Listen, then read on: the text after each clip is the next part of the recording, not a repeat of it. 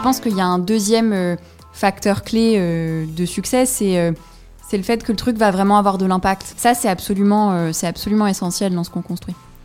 Bonjour à tous et bienvenue sur In Power, le podcast qui vous aide à prendre le pouvoir. Je suis vraiment heureuse de vous partager l'épisode d'aujourd'hui et tous les épisodes des semaines qui arrivent d'ailleurs, car après avoir reçu pas mal de personnes que je connaissais déjà, car c'est vrai que c'est plus simple pour organiser des enregistrements, j'ai contacté des personnalités très diverses et vous aurez dans les semaines à venir aussi bien des acteurs, des sportifs de haut niveau que des hommes politiques ou encore des entrepreneurs. Et cette semaine, je reçois quelqu'un que vous ne connaissez sûrement pas encore, mais qui je suis certaine vous ne regretterez pas d'avoir découvert, bien au contraire. Car Léa est un peu hors du commun. À 15 ans seulement, elle fonde l'association AIDA, une association qui soutient les jeunes malades à l'hôpital. Aujourd'hui, soit 6 ans plus tard, AIDA rassemble plus de 80 000 bénévoles et plus de 20 salariés, tout cela chapeauté par Léa, qui a 21 ans aujourd'hui. Le parcours de Léa, c'est un peu la définition de prendre le pouvoir de sa vie. Léa n'a pas écouté ce que tout le monde lui disait, à savoir qu'elle était trop jeune pour créer sa propre association, que le projet ne marcherait pas, que personne ne la prendrait au sérieux. Elle a décidé de s'écouter, d'oser et de vivre selon ses propres désirs et convictions. Alors, vous allez le voir, être à la tête d'une aussi grosse structure à un aussi jeune âge vient avec son lot de difficultés, de remise en question, de doutes, mais Léa a su à chaque fois en tirer des enseignements pour progresser et continuer à avancer.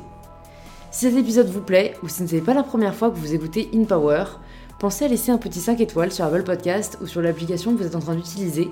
Je sais qu'on ne pense pas souvent à dire quand on aime bien, moi la première, mais croyez-moi, ça fait vraiment hyper plaisir. Et je suis ravie de vous inviter à rejoindre ma conversation avec Léa Moukanas.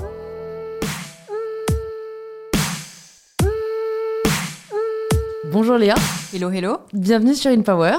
Merci. Très euh, enchantée de te recevoir parce que même si on s'est vu une fois, au final je ne connais rien de ton parcours, de ton histoire. Donc on va parler de tout ça parce que, quand même, petit disclaimer, c'est marrant parce que moi on me dit souvent euh, Ouah, t'es jeune quand même pour ce que tu fais et tout.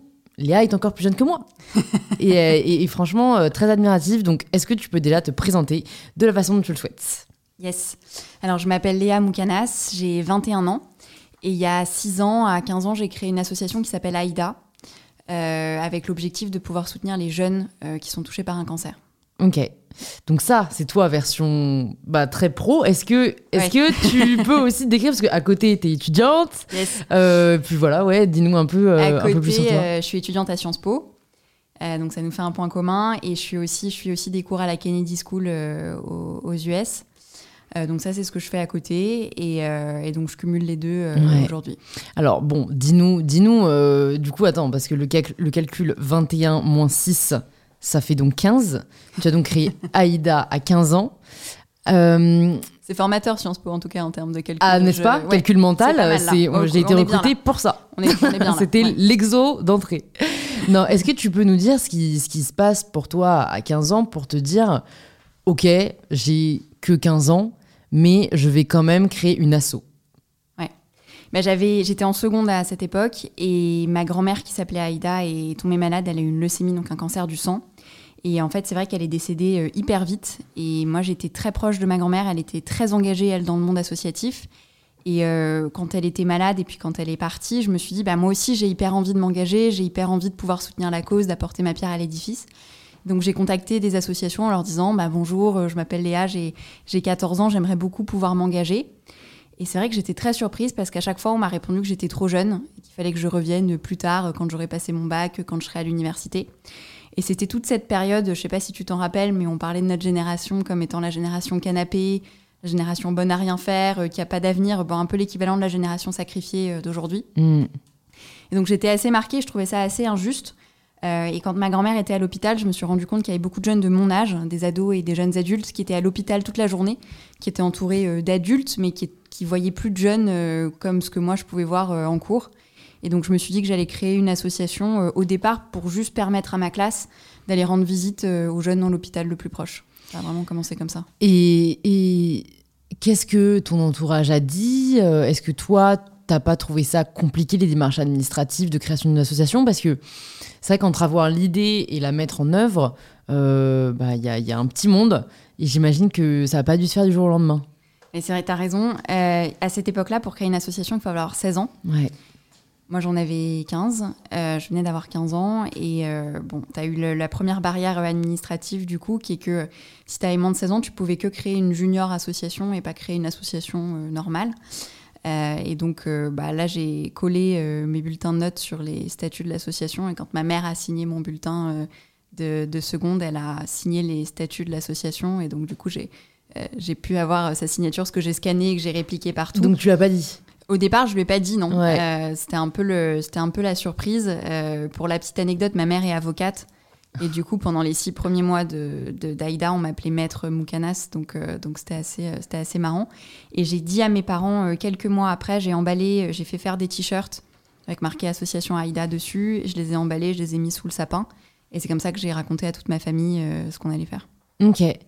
Donc ça, c'est la première barrière administrative. Ouais. Quelles ont été les autres? C'est-à-dire que à quel moment, si tu as la chrono, à quel moment tu as l'idée? À quel moment les statuts sont créés? Et à quel moment peut-être tu recrutes ton premier bénévole? Alors, j'ai l'idée en octobre euh, 2014. On crée l'association en décembre 2014. C'est approuvé en janvier 2015. Et les premiers bénévoles, c'était tout de suite parce Mm. que c'était juste. euh, ça, c'est pour le coup, c'était pas du tout un frein au départ. Les jeunes avaient hyper envie de s'engager dans ma classe. Et, euh, et très, très vite, on était, euh, on était plusieurs dizaines euh, et très rapidement une centaine.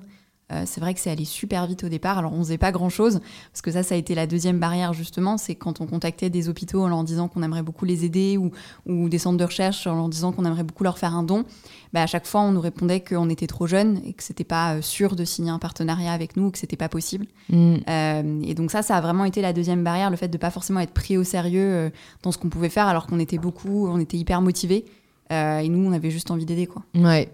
Et du coup, c'est, enfin, qu'est-ce que tu fais quand tu vois que les gens sont pas forcément prêts à entendre, euh, à, à- à soutenir? Parce que c'est vrai qu'une association sans euh, action, ça, bah, ça, ça a moins de poids. Qu'est-ce qui a fait qu'à un moment, bah, vous avez été accepté dans les hôpitaux? Bah, nous, notre premier réflexe a été de dire on arrête. En février 2015, euh, ça faisait trois mois qu'on essayait de rentrer dans les hôpitaux, on n'y arrivait pas. Euh, et du coup, euh, bah, avec, avec mes potes de seconde à cette époque-là, on s'est dit bah, ok, on arrête. En plus de ça, on avait commandé des t-shirts. Donc, du coup, on avait un compte bancaire à découvert à la banque. Euh, on avait 15 ans, euh, tous nos parents n'étaient pas au courant forcément de ce qu'on faisait. Euh, on se maquillait quand on allait en rendez-vous à l'hôpital, on se maquillait pour avoir l'air un peu plus vieux et, vraiment on avait l'air de rien. Euh, et on s'est dit, bah ok, nous on a juste envie d'être utile. Si on l'est pas, euh, bah, je propose qu'on arrête et voilà. Et donc on s'est donné les vacances de février en se disant que bah on allait, avant de dire à nos parents euh, ce qu'on avait fait, on allait collecter euh, euh, les fonds qu'on avait dépensés pour pouvoir les remettre à la banque et fermer le truc en étant, en étant à l'équilibre. Et donc on s'était dit qu'on ferait des ventes de gâteaux un peu partout. Et quand tu dis on, euh, parce que tu disais on a créé les statuts, Ouais. est-ce que c'était toi et quelqu'un d'autre ou c'était toi Il y a juste eu des bénévoles qui t'ont rejoint après? Bah, au départ, j'étais toute seule, j'en avais parlé à ma tante. Et, euh, et après, il y a très vite euh, plein de gens dans ma, dans ma classe et dans mon, dans mon lycée qui ont, qui ont rejoint. Donc là, les décisions se prenaient. Ouais, se euh, prenaient ensemble. Ouais, ok. Mm. Et donc, euh, et donc, on est allé faire des, des ventes de gâteaux. Moi, nous, on était allé au ski avec mes parents. Donc, on a fait des, des ventes de gâteaux sur les, sur les pistes de ski. J'aime trop les ventes de gâteaux. Ça me rappelle trop trop de souvenirs. ouais. Moi, le problème, c'est que je cuisine très mal et que je skie très mal. Donc, je te laisse imaginer le combo euh, vente de gâteaux sur les pistes de ski. C'était sympa. Euh, les gens, je pense, nous jetaient de l'argent en mode euh, les pauvres, euh, ils sont en jean sur les pistes avec des, avec des cupcakes. Euh, mais finalement, euh, on, est revenu le, lundi de la rentrée. Notre prof de maths s'était pété le pied euh, au ski et donc notre première heure de, notre première heure de cours, c'était une heure d'étude. Et donc là, on arrivait avec nos pièces et, nos, et nos billets, on les a, on les a mis sur la table de, la salle d'études. Et on, et on a commencé à compter. On s'est rendu compte qu'on avait non seulement collecté suffisamment, mais même collecté plus.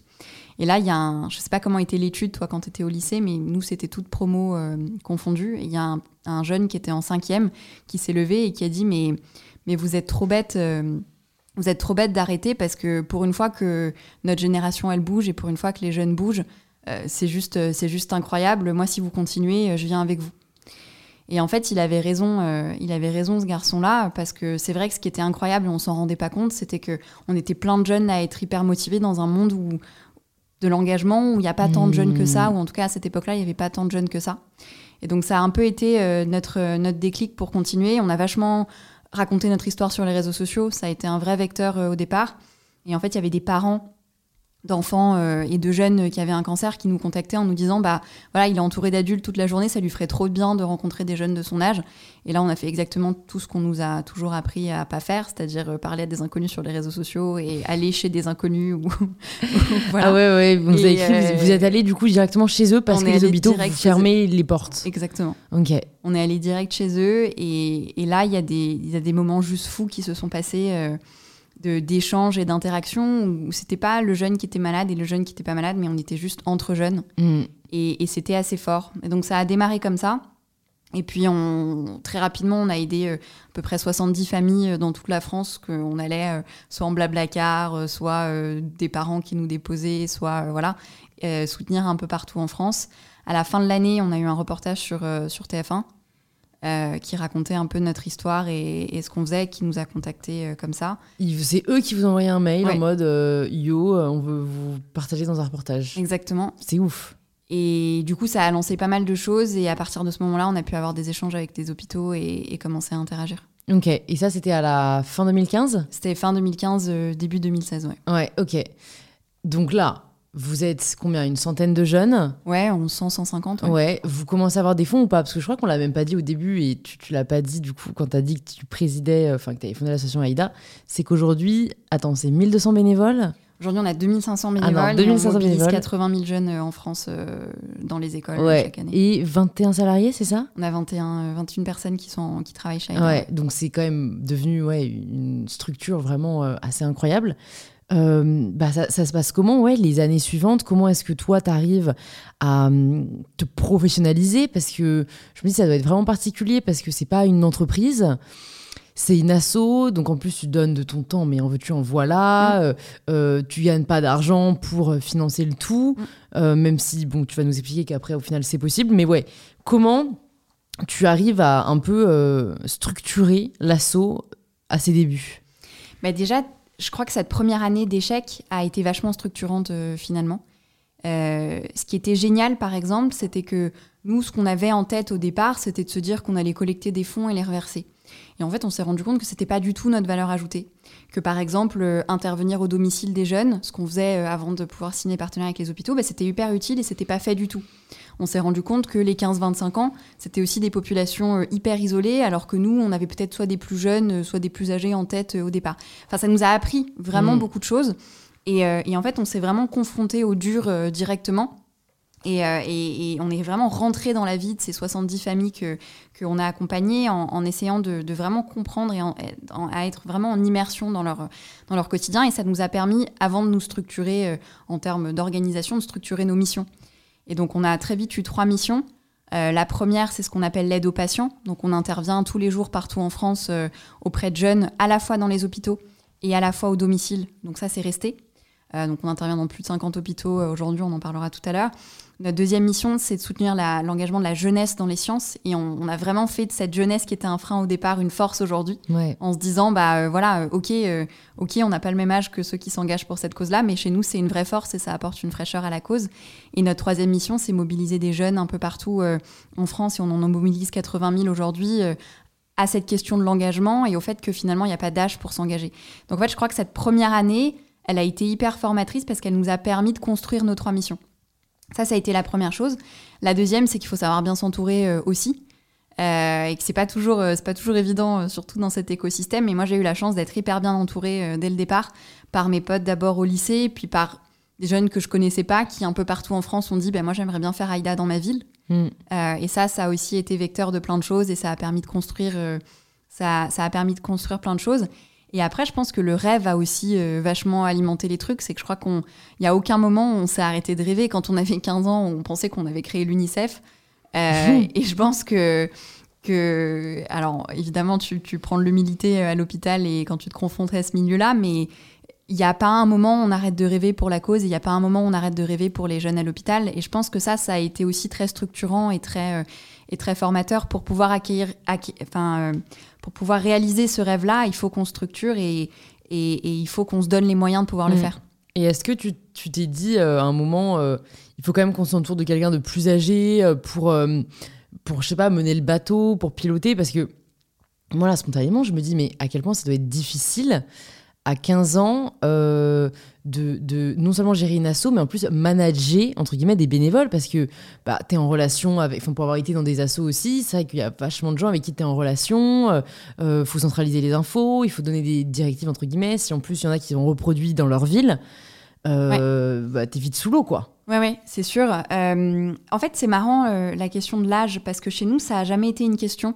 C'est-à-dire qu'au départ, on s'engageait et on avait l'impression que c'était normal, alors que tous les gens autour nous disaient Mais vous êtes hyper jeune, vous vous rendez pas hmm. compte nous, c'était vraiment hyper spontané, spontané, et à aucun moment on s'est dit on est plus jeune que la moyenne, ou à aucun moment on s'est dit euh, on est une asso de jeunes et les autres c'est des assos de vieux ou des assos d'adultes, ou, voilà. Et donc naturellement, il y a eu plein, plein, plein, plein de jeunes qui sont venus aider, et il y a aussi des plus âgés qui sont venus euh, aider.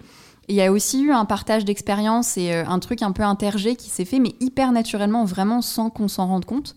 Et donc évidemment, moi je crois beaucoup au mentorat, et je crois beaucoup que, que j'ai des mentors chez des plus jeunes que moi et j'ai des mentors chez des plus âgés que moi euh, qui m'inspirent et qui euh, m'ont aussi euh, aidé à, à, manager cette équipe-là, de un. Et de deux, euh, très vite, Aïda, c'est plus devenu que mon histoire, c'est devenu l'histoire de plein d'autres gens. Mm. Et ça, je crois que c'est super quand on monte un projet parce que tu as plein d'autres gens sur qui tu peux te reposer et qui croient au truc autant, autant que toi et qui auraient pu très bien être à ma place aujourd'hui en face de toi. Quoi. Ouais, ouais, totalement. Mais c'est vrai que c'est pas forcément évident de les trouver, euh, de trouver des personnes qui croient autant au projet que, que toi. Et, et après, ce que je trouve très cool aussi avec une asso, c'est qu'entre guillemets, ça ne peut pas échouer.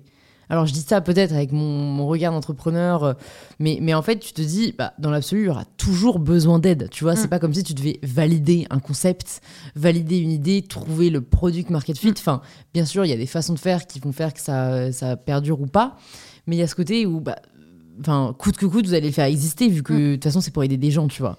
Ouais, c'est vrai. Après, il y a un truc auquel il faut faire attention, c'est que si jamais on trouve pas de modèle, on s'essouffle et on s'épuise soi-même. Et je crois que ce qui est difficile, c'est aussi trouver un équilibre entre ta vie euh, personnelle et ta vie d'engagé, parce que finalement, c'est euh, c'est une vie où il n'y a plus forcément de, de limites. C'est la vie de l'entrepreneur hein, aussi, où il n'y a plus forcément de limites entre ce qui est ta vie personnelle, ce qui est ta vie euh, d'engagé, ce qui est ta vie d'étudiant aussi. Et donc je pense que ça, c'est quand même un vecteur qui peut, qui peut le faire échouer, parce que si toi, tu t'essouffles et si tu deviens aigri, que tu te sens victime du truc que tu as monté, etc., bah, c'est un truc qui peut complètement mm. le faire retomber. Et je pense qu'il y a un deuxième facteur clé euh, de succès, euh, c'est le fait que le truc va vraiment avoir de l'impact. Que tu vas pas juste créer un truc qui va, euh, à un instant T, peut-être changer la vie des gens, mais en fait les enfermer dans un cycle où ils vont être dépendants de ton aide, mais que tu vas vraiment avoir de l'impact dans le sens où bah, tu vas les rendre autonomes, tu vas leur donner le coup de pouce qu'il faut pour qu'ils soient. pour, pour, que, pour respecter leur dignité, pour respecter la personne qu'ils sont. Et je pense que ça, c'est absolument, c'est absolument essentiel dans ce qu'on construit. Et Comment toi, tu as réussi, euh, pour revenir au premier point, à trouver un équilibre entre ta vie d'engagé, ta vie d'étudiante, ta vie perso, si tu l'as trouvé Parce que c'est vrai que c'est. Enfin, j'imagine euh, même pas à quel point on doit pas compter ses heures. Et je me dis, bon, non seulement quand tu es entrepreneur, enfin, dans mon cas, euh, j'ai toujours un truc à faire, donc je pourrais clairement passer 24 heures sur 24 à bosser, j'en suis pas loin, mais j'essaye de m'améliorer. Mais je me, je me, dis, au pire, moi, de toute façon, vraiment, typiquement, dans les moments euh, où, bah, tu vois, typique là, ce soir, je vais sortir une vidéo, je peux pas parce que finalement, le montage n'est pas fini. Et typique, avant, je me battais vraiment, enfin, je m'auto-flagellais, tu vois, et maintenant, je me dis, il n'y a pas mort d'homme. Mm. Mais vous, dans votre cas, il peut y avoir mort d'homme. Alors, pas de votre faute, bien sûr, pas de votre fait. Mais je me dis, tu dois tellement être porté par la volonté de sauver, aider le plus de personnes possible. Comment tu fais pour ne pas consacrer chaque minute de ton temps à cette euh, fin? Bah Déjà, tu t'entoures bien.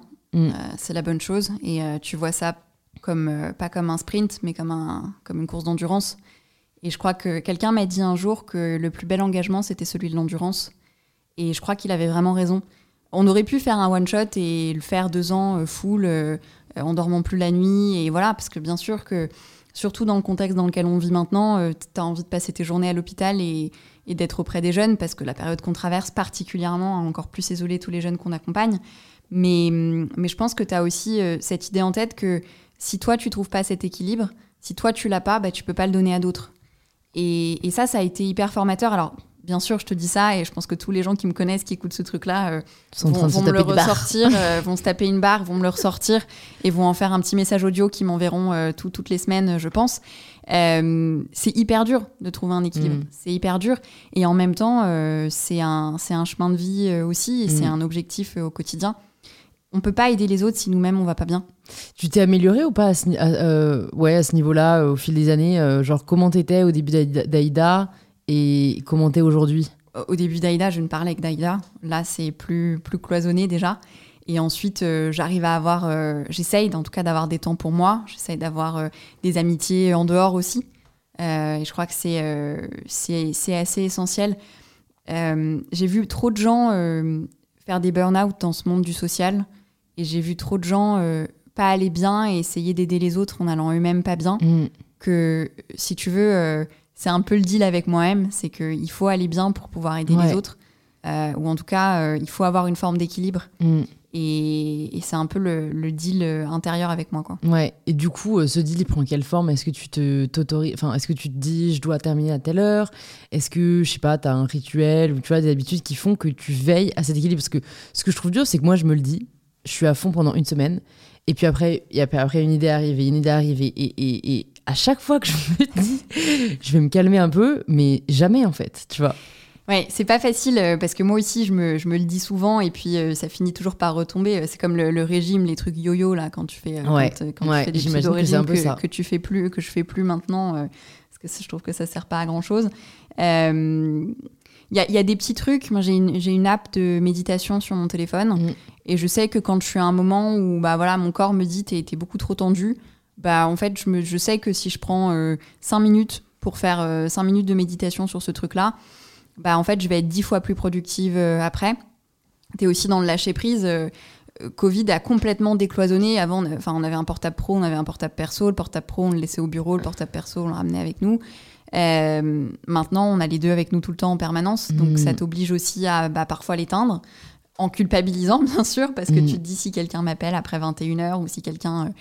Euh, euh, donc tu as, aussi le fait d'avoir d'avoir deux portables, et je crois que le cœur de ce qu'on apprend aussi aux bénévoles, c'est que c'est un peu les Anna Montana de l'engagement, ou les Batman de l'engagement, c'est-à-dire qu'ils sont... Miley Cyrus le jour et Anna Montana la, la nuit, quoi, après les cours. Et ça, c'est assez important dans ce qu'on leur apprend, c'est-à-dire qu'ils ont le, ce moment où ils sont euh, bénévoles AIDA euh, et ils sont à l'hôpital, mais au moment où ils enlèvent leur t-shirt d'engagé, bah, en fait, ils sont lycéens ou ils sont euh, à l'université ou ils sont au collège, peu importe. Mais il y a vraiment cette cloison qu'on essaye de construire dans leur vie et qu'on s'oblige aussi à construire dans la nôtre parce que, et ça, ça a été un déclic vraiment pour moi, je me suis rendu compte que moins j'avais une vie saine et équilibrée, moins mon équipe en avait une et moins les bénévoles qu'on engageait en avaient une. Et que chaque chose que je faisais dans ma vie et chaque impact que, que je pouvais avoir dans ma vie euh, qui, était, qui pouvait être négatif, bah en fait, ça rayonnait sur toute l'équipe. Si j'envoyais des mails à 2h du matin un samedi soir, bah en fait, l'équipe recevait des mails à 2h du matin un samedi soir. Et donc avait envie de me répondre un dimanche matin, et donc de travailler dimanche matin, etc. Et je pense que quand tu te rends compte que cette responsabilité, elle te dépasse toi, mm. euh, mais qu'elle engage toute une équipe et qu'elle engage des, des milliers de jeunes, bah je pense que tu transformes aussi les choses et t'apprends un peu plus à lâcher prise, même si c'est pas mm. évident parce que c'est pas ton, ta, nature et ton caractère. Ouais. Et c'est pas trop difficile d'endosser cette euh, place de leader euh, quand peut-être euh, t'as quand même. Parce que je suis la première à dire que pour moi l'âge n'a pas de sens parce que j'ai pas l'impression d'être jeune. Enfin, tu vois ce que je veux dire c'est De toute façon, je connais pas d'autres réalités donc je vois pas pourquoi je me limiterais mm. en me disant je suis jeune. Mais je pense qu'il y a enfin, je manage beaucoup moins de gens que toi, tu vois, je me dis, il y a quand même ce truc, à un moment, je pense, ça, ça pop près quand même dans ma tête, en mode euh, petite, euh, enfin voilà, problème de légitimité, euh, pas assez d'expérience, pas forcément les épaules, tu vois, pour manager 2500 personnes. Donc, ouais, est-ce que toi, tu as dû, je sais pas, je sais pas, comment comment as assumé en fait cette position de leader? C'est une, une, très bonne question parce que ça se fait pas du jour au lendemain je pense que encore une fois, c'est un truc qui se fait vraiment sur le long terme. Il y a eu plusieurs étapes, je crois. Le, premier déclic, ça a été quand j'ai eu euh, quelqu'un qui est venu travailler chez Aïda et qui avait 50 ans. Euh, et que je me suis assise euh, en face de cette personne et, que je l'ai regardée et que je me suis dit ok alors c'est moi sa chef et que j'étais hyper gênée parce qu'elle avait beaucoup plus roulé sa bosse que moi et qu'elle avait beaucoup plus d'expérience de vie que, que moi et qu'en même temps elle m'a regardée avec une bienveillance et avec une une envie de se mettre au service de la cause qui m'a juste donné des ailes. Et je pense que euh, la première clé, c'est d'être entouré de gens bienveillants. Bien sûr, euh, il y en a eu qui n'ont pas été bienveillants. Au tout départ, euh, quand je finançais des trucs dans des services et que j'arrivais, parfois le chef de service, en, en sachant pas forcément qui j'étais, en ayant juste parlé au téléphone ou par mail, me demandait d'aller faire le café quand j'arrivais. Il pensait que j'étais en stage dans son service. et donc, tu as eu des moments, bien sûr, où, voilà, où, gifle. où tu te voilà, où tu te prends une petite gifle dans la tête et en fait tu es hyper gêné, donc du coup tu vas faire le café gentiment et puis tu lui ramènes. Euh, mais mais tu as aussi des gens hyper bienveillants qui sont capables de dire bah voilà, moi j'ai beaucoup de choses à transmettre parce que j'ai bien, euh, j'ai bien vécu aussi euh, avant et en même temps j'ai beaucoup de choses à apprendre de cette audace, de cette jeunesse. Et mon deuxième déclic, ça a été, euh, je déjeunais avec un, je déjeunais avec un ami et il m'a dit euh, ne pas assumer le pouvoir et faire du pouvoir un gros mot, c'est très dangereux. Euh, et là, je pense qu'il a totalement raison parce que ne pas assumer le pouvoir et le fuir et ne pas assumer que des, mais le pouvoir au sens euh, euh, quand tu prends des décisions, quand tu as des, des actes auprès d'une communauté de personnes, ben en fait, ça peut avoir une incidence sur une grande communauté de personnes. Ne pas savoir ça, ne pas, ne pas l'assumer, ça peut être hyper dangereux et ça peut faire très mal à beaucoup de gens. Et en fait, il avait, il avait totalement raison. Et, je crois que ça a été un deuxième déclic aussi euh, pour l'assumer. Alors, évidemment que tu as des moments où tu doutes, évidemment que tu as des moments où, euh, où, tu, où, voilà, où tu dis mais, mais merde, est-ce que euh, il faudrait pas que j'aille faire des stages comme tous les jeunes de mon âge aussi Euh, Est-ce qu'il faudrait pas que... euh, euh, voilà, enfin voilà, il y a des moments où tu te dis mais, mais c'est quoi ma vie euh, par rapport à celle d'autres jeunes de, de, ton âge et de mon âge? Et c'est bien sûr que tu doutes. Puis il y a d'autres moments comme la crise Covid qui te rappellent aussi euh, à quel point euh, la structure hyper agile qu'on a créée et, et la proximité qu'on a sur le terrain euh, bah, nous a permis de faire face aussi à l'hôpital et, euh, et qui voilà et qui te, qui te, qui te conforte dans le fait que tu es aussi sur la bonne voie et que Mm. tu te sens à ta place. Ouais. Et est-ce qu'il y a des choses qui t'ont aidé euh, à progresser justement en tant que, que leader, que manager, où voilà, tu te rends compte que c'est en faisant peut-être certaines pratiques, en lisant certaines choses, que aujourd'hui tu arrives à être à l'aise dans cette, euh, dans cette position? Déjà, je me suis plantée. Euh, je me suis plantée des milliers et des milliers et des milliers de fois. T'as un Et- exemple en tête peut-être de plantage euh, j'ai un exemple de plantage, j'en ai, ou j'en de ai plein. pseudo-échecs, tu vois, qui sont juste au final des, des leçons, des apprentissages? La première année, moi, c'est c'est hyper, euh, c'est hyper formateur pour moi. Quand j'arrivais dans les hôpitaux en disant euh, on va apporter quelque chose, on est jeune, on parle le même langage. Là où les médecins avaient raison sur un point, c'est que si on n'était pas formé, on pouvait pas. Ouais.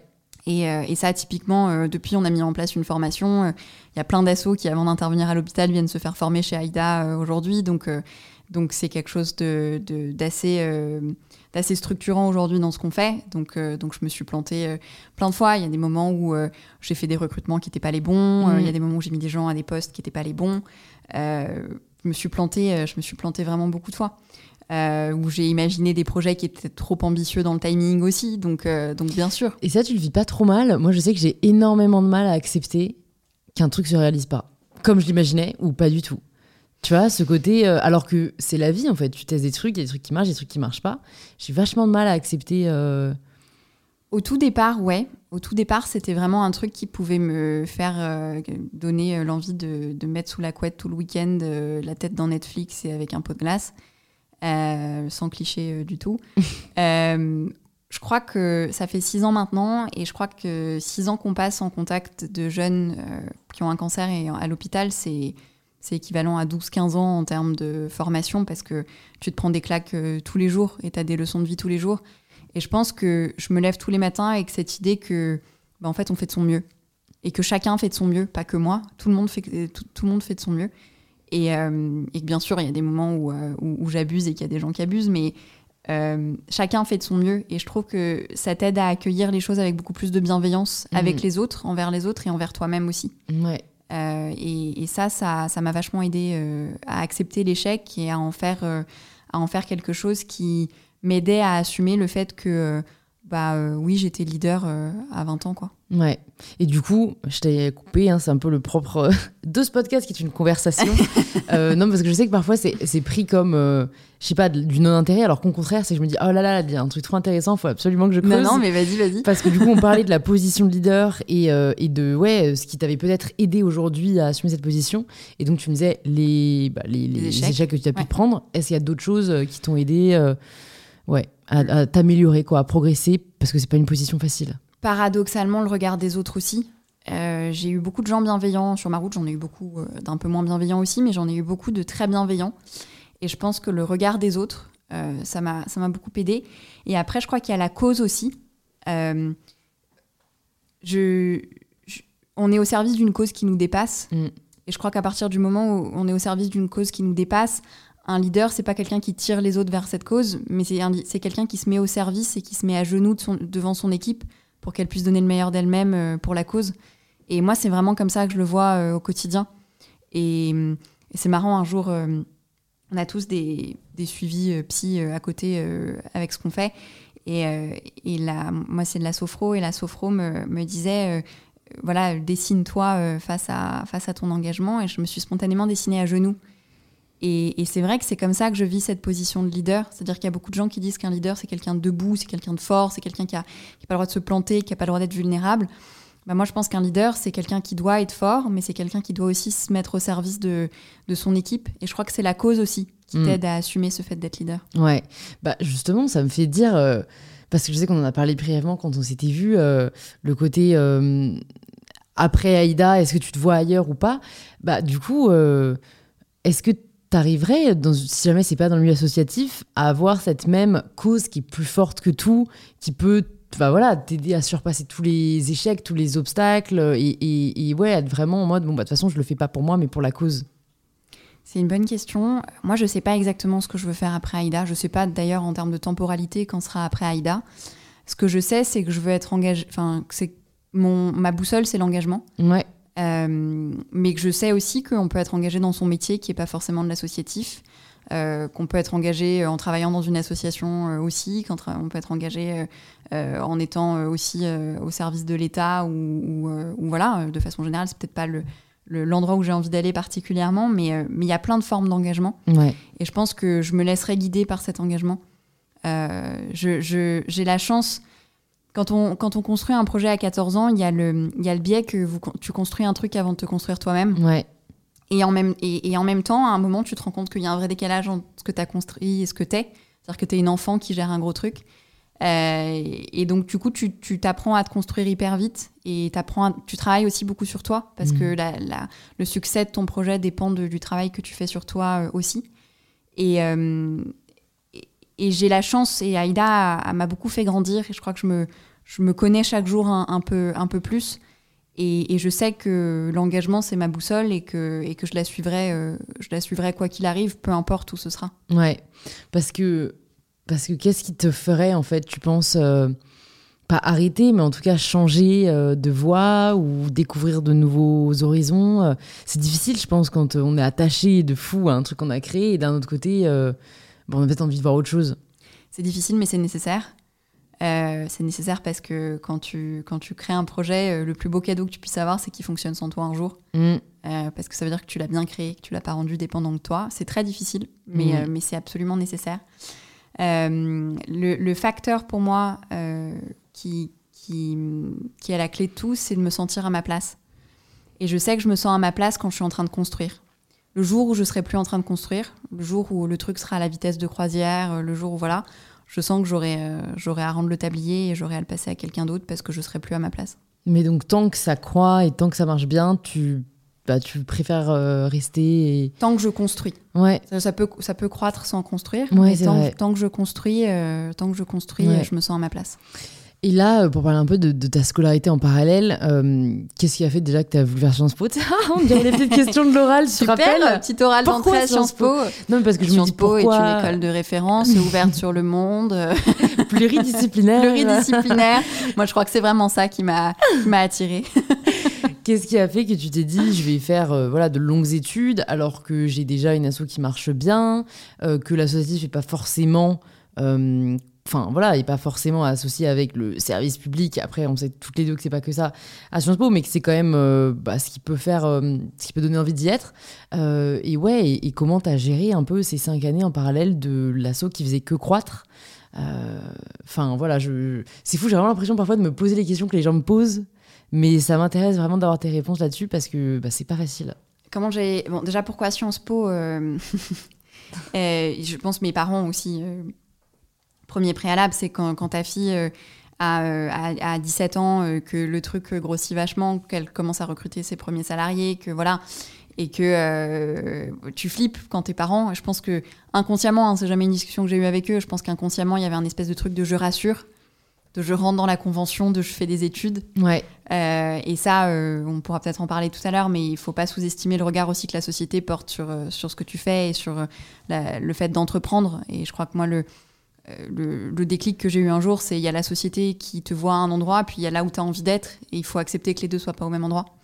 Euh, et donc, il y, a eu- y a eu ce premier truc, et puis il y a eu un deuxième de me dire que euh, ce serait aussi des clés que je pourrais mettre au service de la cause, et que euh, aujourd'hui, euh, on a trop tendance à voir en France le monde associatif comme étant un truc qui ne doit pas se professionnaliser, qui doit, euh, bien sûr qu'il y a ce côté spontané, il y a ce côté engagement, il y a ce côté évidemment bénévole et des milliers d'heures que tu donnes euh, bénévolement, mais il y a aussi ce côté, euh, si tu structures pas les choses, si tu trouves pas de modèle euh, à l'intérieur de ce que tu fais, bah en fait quand tu seras plus là, le truc il va s'effondrer et tu pourras plus Ouais. aider les jeunes. euh.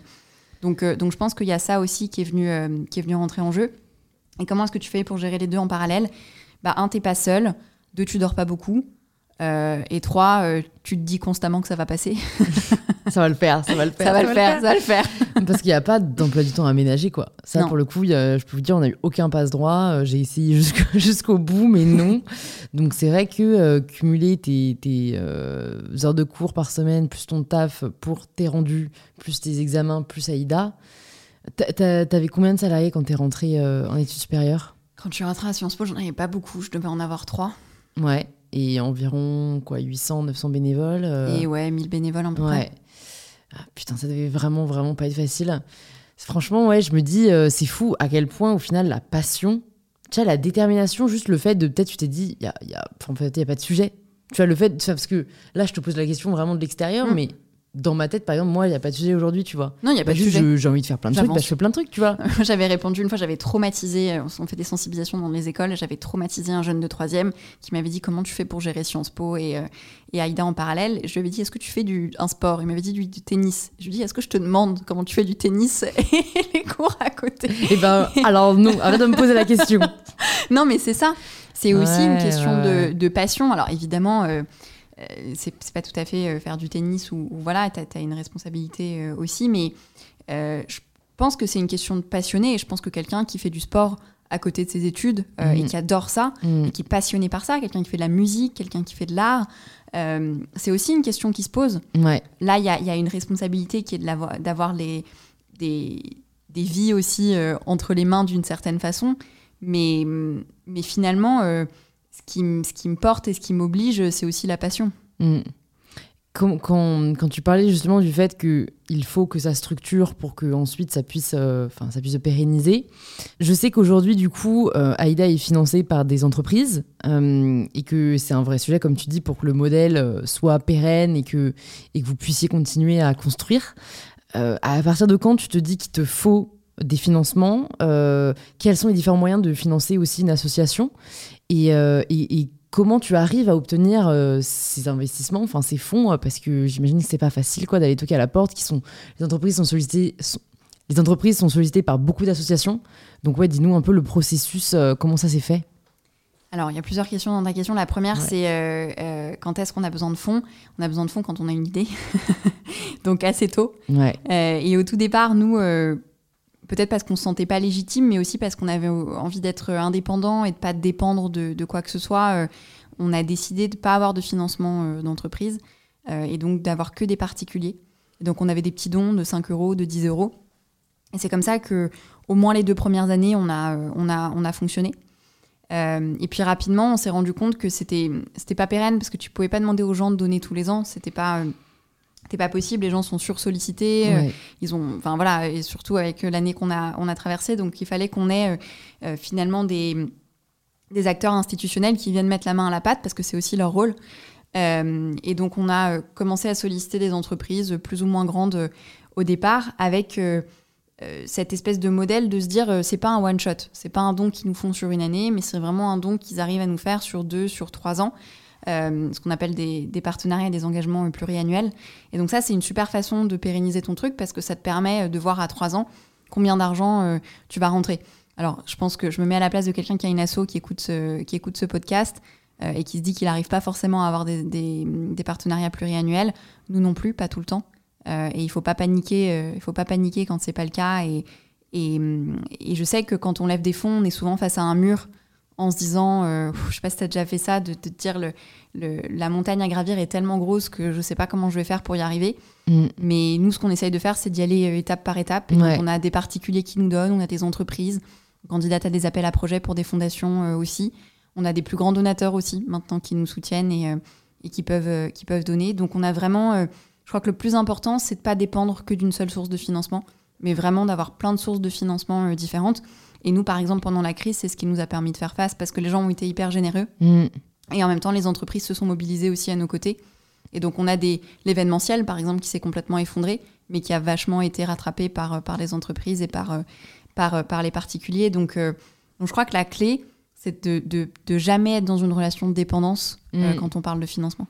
Et est-ce que tu aurais des conseils à partager aux personnes qui souhaitent peut-être bah, lever des fonds, hein, parce que c'est même pour une association, c'est ça, euh, c'est ça le principe. Euh, ouais, si tu as des conseils à partager que tu aurais peut-être aimé savoir avant, ou aujourd'hui tu sais que cette façon-là, ça marche, ou peut-être plutôt faire comme ça? Alors, il y a plein de choses. Déjà, il faut oser. Euh, moi, je viens d'un milieu où à la fois parler d'argent, c'est pas tabou, et à la fois, on n'ose pas toujours forcément demander. Euh, et donc c'est vrai que moi je n'osais pas forcément demander au départ quand l'entreprise me disait combien vous voulez. J'étais un peu en mode euh, combien je peux demander Combien je peux demander Ça dépend de vous. Euh, voilà. Il faut oser demander. Je pense que c'est la première chose parce que ça les choque pas forcément les entreprises. Au contraire. alors je dis pas qu'il faut leur dire le ticket d'entrée c'est 100 000 ou rien, mais, mais il faut oser leur dire bah voilà c'est c'est 10 000 ou c'est 15 000 parce que ça va nous servir à ça, ça, ça et ça. ça c'est la première chose. La deuxième, j'ai commencé à y répondre, c'est euh, d'avoir des budgets où on sait où les choses vont. Les gens ont besoin de concret. Ouais. Euh, les gens ont besoin euh, de transparence et, et, ce, qui est, ce qui est génial avec le fait de travailler à l'hôpital et de, soutenir les hôpitaux, c'est que c'est hyper concret, c'est très instantané quand on nous fait un don. Et, et ça, je pense que, que les gens en ont besoin, que les entreprises en ont besoin. Et donc, faut pas hésiter à dire, bah voilà, ça va servir exactement à acheter 10 kits pour les patients, où ça va servir exactement à acheter un fauteuil roulant, ça va servir exactement à tel truc ou tel truc. Et, euh, et, voilà, et je pense que c'est ces deux, ces deux clés euh, au départ pour, euh, pour lever des fonds qui, moi, m'ont vachement, vachement aidé. Et comment tu sais à quelle porte toquer? Est-ce que tu, tu, toques du coup à plein de portes dans l'espoir d'avoir une réponse? Ouais, tu toques à 100, il y en a 10 qui te répondent. Est-ce que tu as, as, des tips même pour réussir à avoir des contacts? Parce que j'imagine que tu veux écrire à une grosse structure, tu n'as pas forcément euh, le bon contact pour. Euh, enfin, tu vois, par, par où tu as commencé à ce moment-là Tu as fait ça Oui.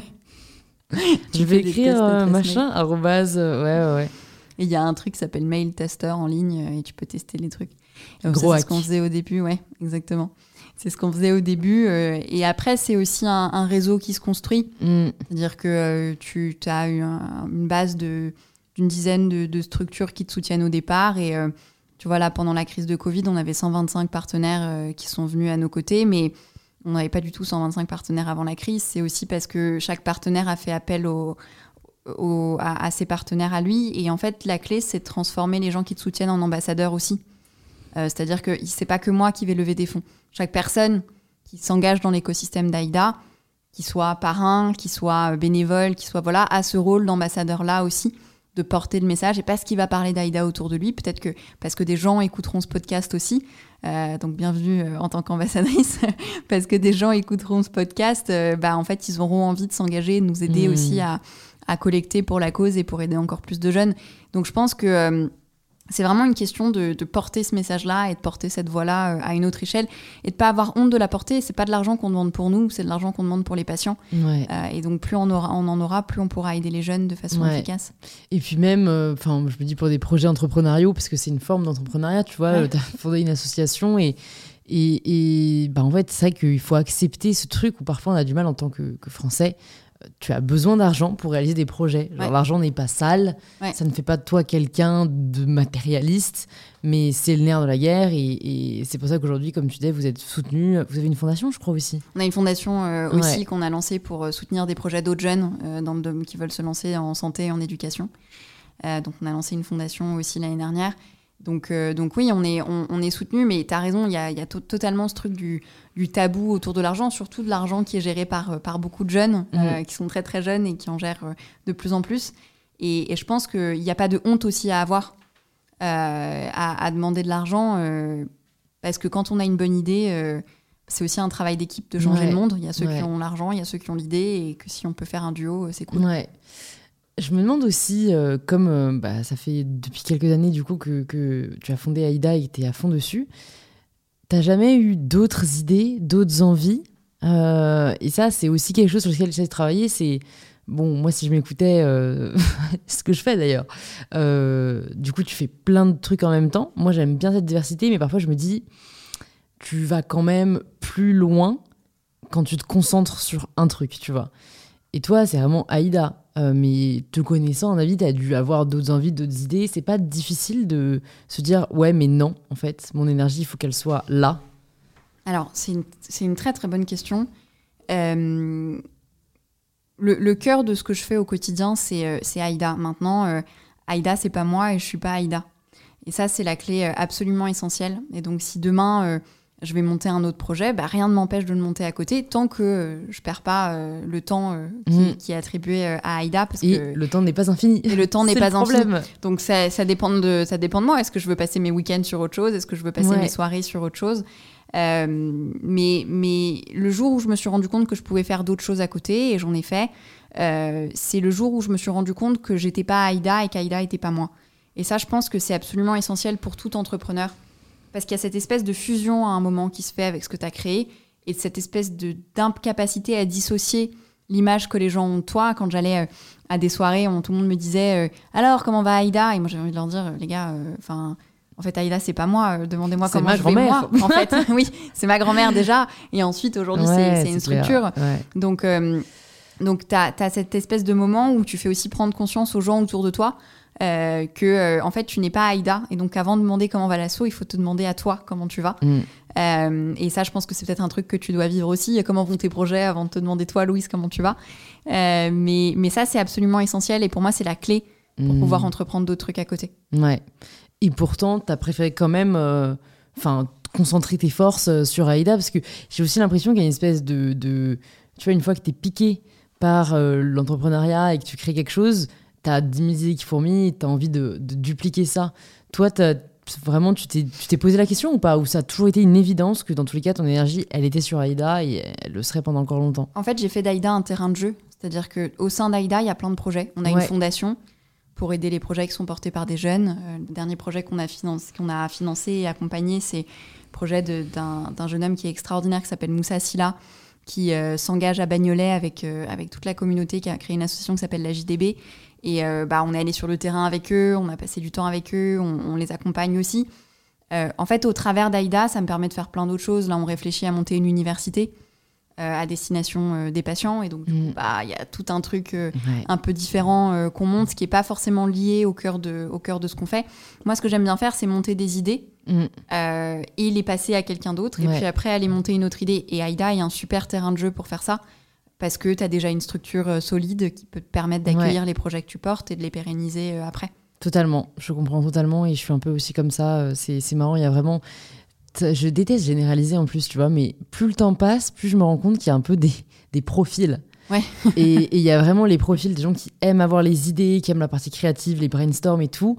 Tu as des gens qui aiment au contraire l'opérationnel, développer, vivre les galères. Genre, je suis très admirative de ce genre de personnes. Oui, moi aussi. Ils existent, tu vois.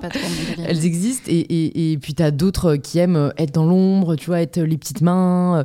Euh, enfin, c'est fou, quoi, mm. de se dire. Euh, voilà, c'est un peu comme l'astrologie. je pars très loin là. C'est un gros dérivé. Mais gros, gros dérivé là. Gros dérivé. Je me rends compte qu'il y a quand même. Peut-être il y a quand même des vérités, tu vois, qui, qui existent. Je sais pas si tu as déjà fait le MBTI, toi? Non. Tu l'as jamais fait? Non. Ah ouais, ok. Moi, je l'ai fait, j'ai trouvé ça hyper pertinent. Bah écoute, tu me le feras faire. Ah bah, je te le ferai faire. Franchement, en ligne, jamais vous voulez le faire, euh, les personnes qui nous écoutent, euh, MBTI, c'est 16 questions, je crois. Non, 16 profils, mais il y a plus de questions et qui définit un peu euh, tes forces, tes faiblesses. et c'est vrai que je trouve que ça aide à mieux te connaître. Et en fait, c'est vrai, mieux tu te connais, mieux tu sais bah, ce dans quoi tu es bon. Et typique, c'est aussi quelque chose personnellement que j'ai du mal à faire. C'est-à-dire que quand je lance mes projets, je me, j'ai l'impression que je dois être partout. Mm. Donc euh, voilà, le côté, euh, ben, on sera jamais mieux servi que par soi-même. Mm. Euh, et, et, en fait, du coup, comme c'est bah, moi qui crée le truc, je sais même pas dire ce que je préfère faire mm. sur le coup. Et c'est vraiment un travail que j'essaie de faire de plus en plus c'est de me dire, pense pas forcément à ce qui marcherait ou, ou à, tu vois, parce que parfois même j'identifie un besoin, je me dis, bah, faut que je fasse ça, ça va répondre à ce besoin. Ok, c'est peut-être une bonne idée, mais est-ce que toi, tu as envie de la faire? Est-ce que toi, tu serais épanoui dedans? Et c'est vraiment ce que j'essaie de, de, voir en ce moment, même dans mes activités, c'est, bon, maintenant je grandis, je commence à avoir euh, des personnes qui travaillent avec moi. Où est-ce que j'ai envie d'être moi? Mm. euh, Pas, euh, voilà. Bah, ça revient à trouver ta place, quoi.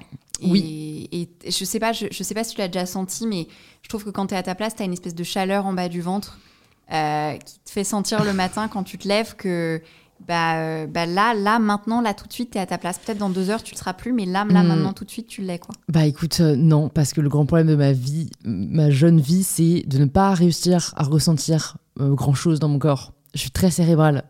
Donc en fait, j'ai, je ressens peu d'émotions. je ressens beaucoup la nostalgie. Euh, je vais avoir des, des, gros moments de joie intense euh, grâce à des musiques, euh, des films, enfin des trucs très par rapport au domaine artistique. et de l'énervement, colère, un truc que je ressens. T'as déjà essayé la sophro ou pas? Alors oui, à genre 14 ans, une séance. ah oui. Donc c'est un truc qui a changé ma vie. Ok. Moi, je suis hyper cérébrale, mais vraiment. Euh, c'est-à-dire que les sentiments amoureux, les sentiments amicaux, euh, tout ça, c'est cérébral. C'est-à-dire que c'est un cœur dans ma tête. Je comprends pas pourquoi les choses fonctionnent comme ça, et pas je ressens les choses comme ça. Ouais. Euh, et, en fait, j'ai commencé la sophro il y a deux ans. c'est une amie qui, m'a conseillé de, de, commencer, et en fait, ça m'a vachement aidé à lâcher prise. Et, c'est tellement essentiel quand on construit, parce qu'en fait, on oublie aussi de se construire soi. Mm. Et, moi, ça m'a beaucoup aidé à, ressentir ces émotions-là et à ressentir des, chaleurs dans ton corps à des endroits euh, particuliers où euh, bah, je sais quand je suis à ma place, je sais quand j'ai une boule aussi en bas du ventre qu'il faut que j'arrête ce projet, parce que et ça m'est arrivé il n'y a pas, pas si longtemps que ça, euh, où c'était un projet voilà, que j'avais lancé qui était top dans l'idée. mais qui en fait bah, voilà était, va pas aboutir et, bah, j'ai senti une espèce de boule en bas de mon ventre et, je me suis dit, euh, ok, bah là c'est juste mon corps, il euh, n'y a personne plus que mon inconscient qui sait s'il faut y aller ou pas. Et ça te permet aussi de, suivre ton instinct et de l'écouter. Et, euh, et, moi, Aïda m'a beaucoup appris ça aussi. L'association Aïda m'a beaucoup appris à, à écouter ce que me disait mon corps, à me rendre compte que quand j'arrivais plus à me baisser à 21 ans parce que j'avais mal au dos, c'était peut-être qu'il y avait des moments où il fallait faire des breaks. Mm. Euh, quand il y a des moments où j'avais mes dents de sagesse qui poussaient tellement qu'il fallait que je reste allongée dans mon lit, bah, c'était peut-être des moments où j'étais très stressée. Euh, et à me rendre compte que quand tu as cette espèce de boule au ventre qui te fait mal le matin quand tu te lèves, bah, t'es pas à ta place et qu'il faut mm. arrêter de faire ce que tu es en train de faire mm. parce que tu es malheureux, parce que, parce que tu te sens pas bien. Et moi, la sophro, euh, ça m'a vraiment beaucoup aidé à, essayer de trouver cet équilibre. Ok, j'ai bien envie de te demander aussi des, questions un peu maintenant euh, pratico-pratiques. Déjà, je me demande, euh, moi, à titre personnel, et je pense que d'autres se demandent aussi, à quoi ressemblent tes journées aujourd'hui? Peut-être une journée, bon, bah, t'as as repris les cours, parce que je pense que mm. l'année dernière, t'étais en césure pour Aïda? L'année dernière, j'étais en 3A, mais à Paris. Oui, mais donc t'étais en projet personnel ou pas du tout? Ah, tu m'as dit ça a disparu. Ça, a disparu, ouais. Ça a disparu après, après nous, après mon année. après ton année et celle d'Hugo, si tu nous entends, merci beaucoup. De rien. ouais, euh, donc t'étais en 3. Donc j'étais en 3, par contre, euh, Sciences Po m'a laissé faire ma 3 à Paris, ce qui était quand même plutôt cool. De toute façon, tu serais pas allé euh, quelque part l'année dernière. Tu non, non, pas de toute très façon, loin. oui, pardon de dire ça pour tous ceux qui sont partis et revenus, mais, mais de toute façon, je serais pas allée très loin, effectivement. Euh, et, donc une journée normale à quoi elle ressemble bah, Je me lève tôt pour faire tout ce qui est euh, mail, etc. Comme ça, c'est euh, traité. J'arrive au bureau d'Aïda à 8h30, 9h. les équipes arrivent, on petit déj ensemble, on fait un point sur, sur la journée. Puis ensuite, j'enchaîne des rendez-vous et parfois des cours entre les rendez-vous ou des cours en même temps que les rendez-vous. Ça, c'est toujours le moment un peu marrant. C'est là où Zoom est pratique. C'est là où Zoom est hyper pratique. On va pas se mentir. J'espère que ma directrice de master n'écoute pas ce podcast. J'espère aussi. Sinon, vraiment dédicace. J'ai aucune absence ce semestre. Je tiens juste à le, à le repréciser. Euh, parce que j'en ai une, mais je me faisais opérer des dents de sagesse, ça compte pas. C'est une bonne excuse. voilà. Euh, et donc, du coup, euh, ouais, bah, j'enchaîne cours et et, et, Aïda euh, au, bureau, j'essaie de les prendre depuis le bureau. On a, on a, fait des petites salles de silence euh, aussi pour que, euh, parce qu'on a beaucoup d'étudiants qui travaillent chez Aïda à Carton, donc du coup, qu'ils puissent aussi prendre leurs cours avec Zoom à distance. j'essaye toujours de me faire une pause, j'essaie de rentrer à pied généralement. J'habite à une heure du bureau à pied, donc j'essaie toujours de me faire une heure à pied parce que ça me permet de me vider un peu la tête. Ouais. et, et de faire naître des idées aussi. Et voilà. Euh, je me fais un temps de break euh, quand j'arrive à la maison et puis après je, je- je me remets à, à bosser. Puis généralement, euh, je me regarde une série kitsch, euh, soit sur Netflix, soit euh, Mm. les séries un peu à deux balles sur TF1. mais tu vois, mais c'est fou, c'est fou à quel point. Mais moi, c'est un truc où je, je dis- enfin, parfois je m'auto-flagelle, parfois je me dis mais c'est normal. Quand j'y pense, c'est vraiment normal. C'est que du coup, franchement, ce que je regarde, c'est médiocre. C'est de la merde. J'aimerais bien, tu vois, regarder des films d'auteur, des films qui font réfléchir, des séries travaillées. Mais non, moi j'ai envie de rentrer, j'ai envie de regarder les Winx. J'ai regardé une série que je vais pas citer sur, euh, sur TF1, mais je pleurais parce que mon personnage préféré était mort. Mais vraiment, j'étais très émue. En plus, elle était maman. J'ai même appelé ma maman en lui disant que je l'aimais et que vraiment j'espérais qu'elle me ferait jamais ça parce que c'était horrible. Parce que là, j'étais bouleversée par ce qui se passait. J'ai une super copine qui m'a appelée. J'étais en larmes et elle s'est foutue de ma gueule. Elle m'a dit Mais tu te rends compte devant quoi tu pleures quoi? C'est la série. Il y a plus kitsch, tu meurs. Et euh, donc, euh, donc voilà. Mais ça vide la tête, je trouve. Bah, en fait, je trouve qu'il y a besoin de. C'est vraiment. Moi, je me suis vraiment dit, quand j'ai commencé à regarder de plus en plus de Disney, mais je me suis dit, putain, Louise, plus tu grandis, plus t'as besoin de regarder des trucs genre de gosses. et en fait, je pense vraiment mon cerveau qui est là en mode, bon, euh, t'es mignonne, tu vois, à travailler 15 heures par jour. Mais bon, alors moi, c'est clairement pas une fois par jour, mais une fois par semaine. Regarde-toi, un petit. tu vois, Avant-hier, j'ai regardé Pocahontas et, et j'ai kiffé. Et, et en plus, c'est même pas. Enfin, je kiffe sur le moment, mais c'est plus, je kiffe l'idée de. De me dire, ah putain, ce soir, je coupe, je vais me regarder un truc bien niais, tu vois, bien genre. Ah oui, moi, plus saigné, plus. euh, Ouais. plus voilà. Mais Et j'aime me bien sens- avoir un fond sonore aussi quand je bosse. Donc, Ah ouais, euh, alors moi par contre, c'est dead. Alors, Moi, il faut que dépend. Personne cours, ne respire, genre. À mes cours, il n'y a pas Ouais. personne qui respire. Mais par contre, quand je fais mes mails ou voilà, j'aime bien avoir un Ah fond ouais, sonore. Ouais, j'aime- moi franchement j'aimerais bien, parce que je peux dire c'est problématique. hein. Vraiment même travailler, euh, alors quelqu'un d'autre en fait ça me distrait, tu vois. Alors, je dis pas avoir quelqu'un d'autre. hein. Je dis avoir la télé euh, en Ouais, fond. ouais, ouais. Quelqu'un d'autre, c'est no way. Ouais. Il y a quelqu'un qui parle quand je bosse. Mais donc comment tu fais au bureau? T'as un Ah casque bah, sans bruit? ouais. Ouais ouais, parce que moi je, je pense de plus en plus à m'acheter un casque euh, anti-bruit parce que ouais c'est compliqué. Alright, bon, on va arriver aux petites questions de la fin. Euh, Est-ce que déjà tu peux me dire s'il y a bah, une ressource? Ça peut être la série que tu regardes? non, Ça je ne peut donnerai être- pas, j'ai trop. Non mais tu vois parce qu'en fait c'est franchement c'est chiant parce que je me dis tu vois la question c'est un peu c'est un livre euh, ou une ressource Mm. à conseiller et typique moi cette question je l'ai déjà dit mais je le redis pour les gens peut-être qui, qui euh, n'ont pas écouté d'autres podcasts je vous invite à écouter les autres Euh, mais genre Mindset de Carol Dweck c'est un livre Ouais. génial tu vois Ouais. mais en fait voilà en ce moment j'ai même plus la foi de lire ce genre de livre Non. parce que ça demande trop de, de, Mm. de concentration et je préfère lire Bridgerton pas mal du tout un peu niais mais pas mal du tout Moi, j'ai un peu le même feeling que toi. Euh, J'aimais bien lire des livres qui me, qui me ressourçaient euh, vachement. Le dernier que j'ai lu, c'est le dernier de Gisèle Halimi et ça m'a vachement donné de l'énergie. d'accord Euh, maintenant, je crois que j'ai envie de dire que moi, ma ressource, je la puisse aussi dans les gens. Et moi, on me demande souvent qui, qui m'inspire. Et j'ai beaucoup de mal à répondre à cette question parce que c'est pas quelqu'un de connu qui m'inspire, c'est les bénévoles qui s'engagent au quotidien avec Aïda. Avant, co- avant Covid, j'adorais aller petit déjeuner une fois par semaine avec un jeune qui était, qui était engagé euh, parce que je trouvais qu'il me donnait une énergie dingue et qui donnait l'énergie de, de alors euh, sans, sans lui piquer son énergie à lui, euh, mais, euh, mais en l'admirant en fait. Et par le fait que, que je l'admirais, je réussissais à retrouver cette espèce d'énergie de quand j'avais 15 ans et euh, cette espèce d'énergie qu'il te faut quand tu es en face d'un mur qui est compliqué à, à- à sauter et qu'il faut absolument que tu sautes.